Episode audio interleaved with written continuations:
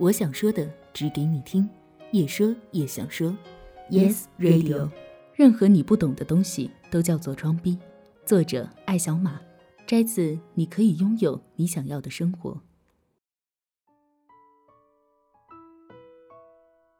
前几天我看到一场很不错的音乐会要演出，不过由于订票的时间真的太晚了，所以连特别差的位置都没有票了。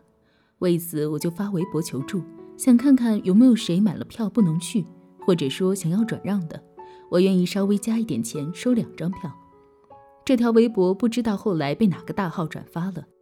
第二天早上起来，我看见微博里多了很多回复，卖票的人一个都没有，倒是来了许多冷嘲热讽，还有几个人在下面什么：“你们有钱人就是喜欢附庸风雅，哼哼，有这个钱干什么不好，非要听这些东西，偷着矫情，哼哼。”还有两三个人在底下说什么“小苹果不知道比这些音乐会高到哪里去了”之类的，真棒！没有弄到票，还招惹来一群莫名其妙的鬼东西。再说一件事，我认识一个男生，在很有名的大学读博士。他是那种天生就比别人聪明点的小孩子。当我们还在为课本上的数学题苦苦挣扎的时候，他已经是拿各种金牌奖的奥数小能手了。本来就擅长读书，再加上兴趣的驱动，不知不觉中他就已经读到博士了。近几年来，国内对于读博士有很多偏见。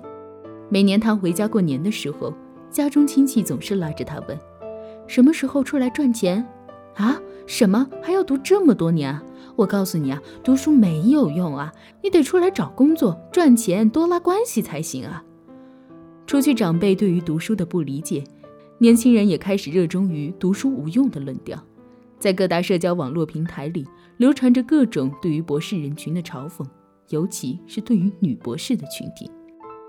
人们对于博士群体的嘲讽已经变成很久流行的段子，在娱乐化语言之下是反制情绪和自以为是的骄傲。人们并不尊重学识，除非你能告诉他这些学识能够变成东三环边上的房子。他们才能半信半疑地看上你几眼。多管闲事的男人为女生读博士以后嫁不出去所担忧，却忘记女博士们根本不会嫁给他们，甚至不会多看他们一眼。一群人为另外一群根本看不上自己的人的婚姻大事所操心，这种热心的态度真是叫人感动。粗俗的人开始嘲笑精致的食物，不学无术的混混开始否认读博士的价值。笨蛋嘲笑智者想太多，从来不好好剪指甲的人吐槽爱整洁的男生是娘炮，说脏话不是没教养、没礼貌，反而是性格直爽和不矫情的标志。一个女生若是和别人说自己喜欢吃怀石料理、热爱博物馆和艺术，她极有可能被贴上喜欢享乐、做作的标签；而反之，另一个女生说自己喜欢吃路边摊。热衷烤串和麻辣烫，就会被认为是好相处、率性。不晓得从什么时候开始，美好的事物反而变成了不正义的存在，垃圾文化和食物反而是诚恳的代名词。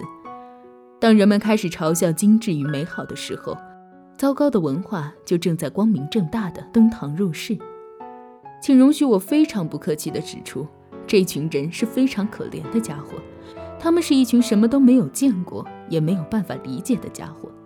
他们没有见过真正的好东西，自然也无法理解别人为什么在听马勒的时候会潸然泪下，也不能理解人文科学对人性的深远影响。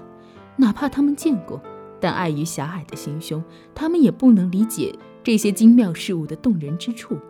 他们是混乱的相对主义者，坚持认为《小苹果》和《哥德堡变奏曲》没有高低之分。他们那贫乏到令人同情的理解能力，导致他们不能理解别人与他们是不一样的。即使世界上真的有一批人是真正醉心于精神世界，对艺术和美好食物有一种发自内心的喜爱，他们不能想象别人喜欢听马勒就是喜欢听马勒，别人喜欢讨论哲学就是为了讨论哲学，别人做很多事情是完全出自于内心的喜爱，而非装逼。我以前在上海生活的时候，认识一个老太太，她已经七十多岁，但仍然保持着非常得体的谈吐和穿着，出门的时候，她要穿上手工绣花的旗袍，外面要套上一件灰色的针织外套，头发也要梳得整整齐齐的，最后还得配上一条珍珠项链。每周周日，她坚持去徐家汇教堂做礼拜。她和我们谈起过，在那最险恶艰辛的岁月里，家徒四壁，生计已迫在眉睫，她仍旧会把那几件衣服洗得干干净净。出门的时候，仍旧要保持着干净整洁的模样。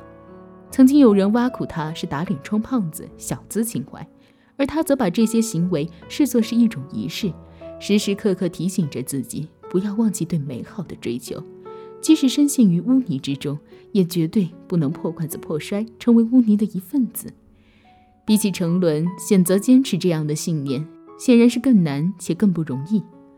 这份信念支撑她走过漫漫的岁月长河，变成一位经得起岁月沉淀的优雅女性。我对这位老太太真是十分敬佩。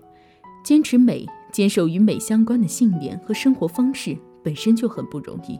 若是再加上身边人的嘲讽，想要继续捍卫自己的信念，是需要巨大的勇气的。垃圾文化不容易消失，流行文化也会有一波又一波的流行风潮。而有一些东西，一些体验是美好且非常脆弱的。如果我们不去捍卫它，就有可能永远的被破坏，消失在这个世界上。十八岁的时候，嘲讽知识与审美是少年期带来的叛逆，也是绝大多数人的必经之路。但是，人到了三十岁还停留在十八岁的认知水平，那么就实在是一种不幸。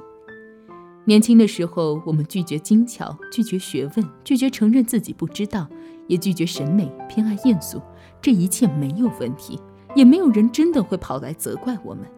可是随着年龄越来越大，我们心中必须开始知道自己不知道，也应当渐渐习得对于美与智慧心怀敬畏。人可以选择粗俗的生活方式，但是不应该嘲笑比自己活得细致的人。我见过一些人。他们只要看见他人陶醉于精巧的事物，就立刻火冒三丈，痛斥别人在装逼。他们能容忍自己的品味永远停留在穿越小说和爱情买卖中，却绝不能接受另外一个人喜欢卡拉扬。他们相信苍蝇馆子里的地沟油与火锅最美味，嘲笑吃着高级料理的男女，根本不能理解就餐体验也是身心愉悦的一部分。只要他们所不能理解的事情，尚未尝试过的事情。他们就认为是伪善和装逼的，在那无可救药的狭隘之下，隐藏的是一颗拒绝探索、充满反智意识且不自知的心灵。